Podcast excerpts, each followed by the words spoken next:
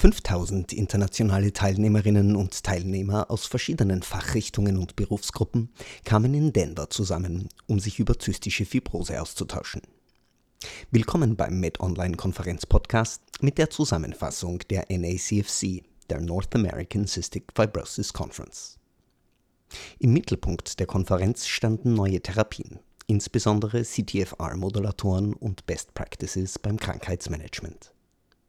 Bei der zystischen Fibrose handelt es sich um eine seltene Erkrankung. Die Diversität der Genotypen ist dabei eine besondere Herausforderung. 2000 verschiedene Mutationen können die angeborene Stoffwechselstörung auslösen. In den letzten Jahren hat sich die Prognose für CF-Patienten deutlich verbessert. Darauf weist Dr. Christopher Panland, der Forschungsbeauftragte der CF Foundation hin. Während CF-Patienten in den 50er Jahren kaum ihren fünften Geburtstag erlebten, beträgt die Lebenserwartung heute über 40 Jahre. Neue Therapien sollen weitere Verbesserungen bringen. Immer wieder nehmen Mediziner hier das Wort Durchbruch in den Mund. CFTR-Modulatoren packen die CF an ihrer Ursache.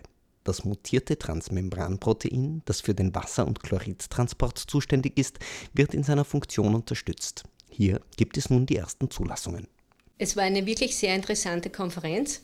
Man sieht, dass die Modulatorentherapie schon bereits im klinischen Alltag angekommen ist. Wir hören Oberärztin Sabine Renner. Sie leitet die CF-Ambulanz an der MedUni Wien und ist Expertin für diese Therapien. Sie war in Denver vor Ort und hat mit Med Online über ihre Eindrücke gesprochen.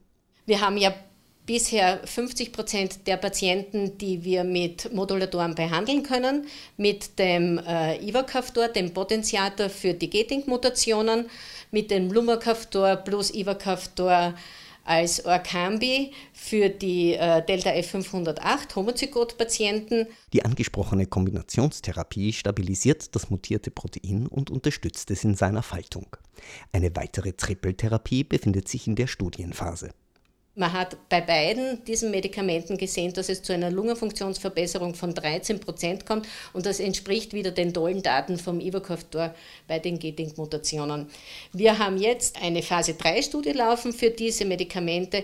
In Amerika ist diese Phase 3-Studie bereits beendet. In Europa ist es derzeit im Laufen. Auch wir haben das Glück, dass wir in Österreich mit vier Zentren dabei sein können. Momentan kann die Hälfte der CF-Patienten mit einer modernen Therapie versorgt werden. Trotz aller Vorteile der Modulatorentherapie sehen wir aber doch, dass es Probleme der Infektion und der Inflammation nach wie vor gibt. Bei der Therapie von Infektionen gibt es Neuerungen, von denen alle Patienten profitieren. Ein Medikament aus der Rheumatologie, das die Zytokine in der Bronchialschleimhaut verringert, befindet sich in Phase 3.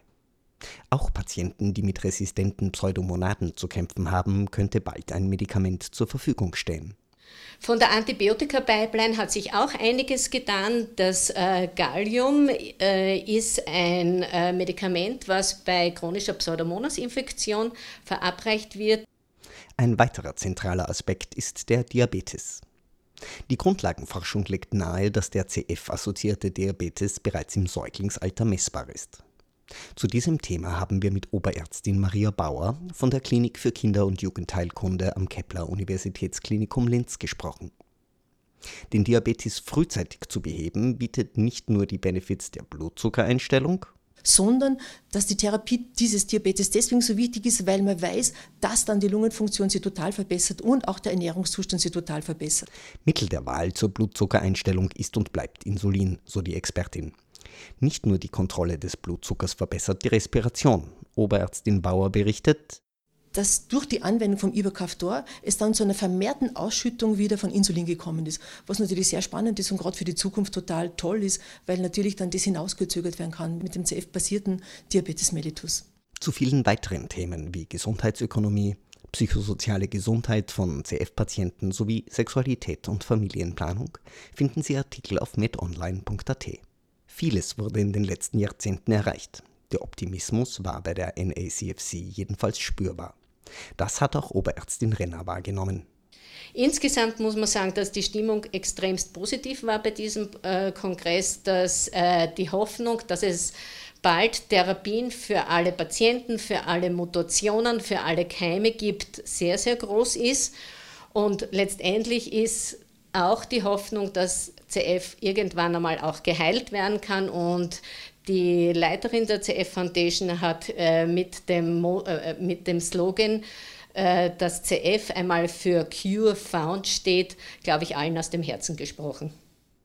Auch ihre Linzer Kollegin, Oberärztin Bauer, ist zuversichtlich.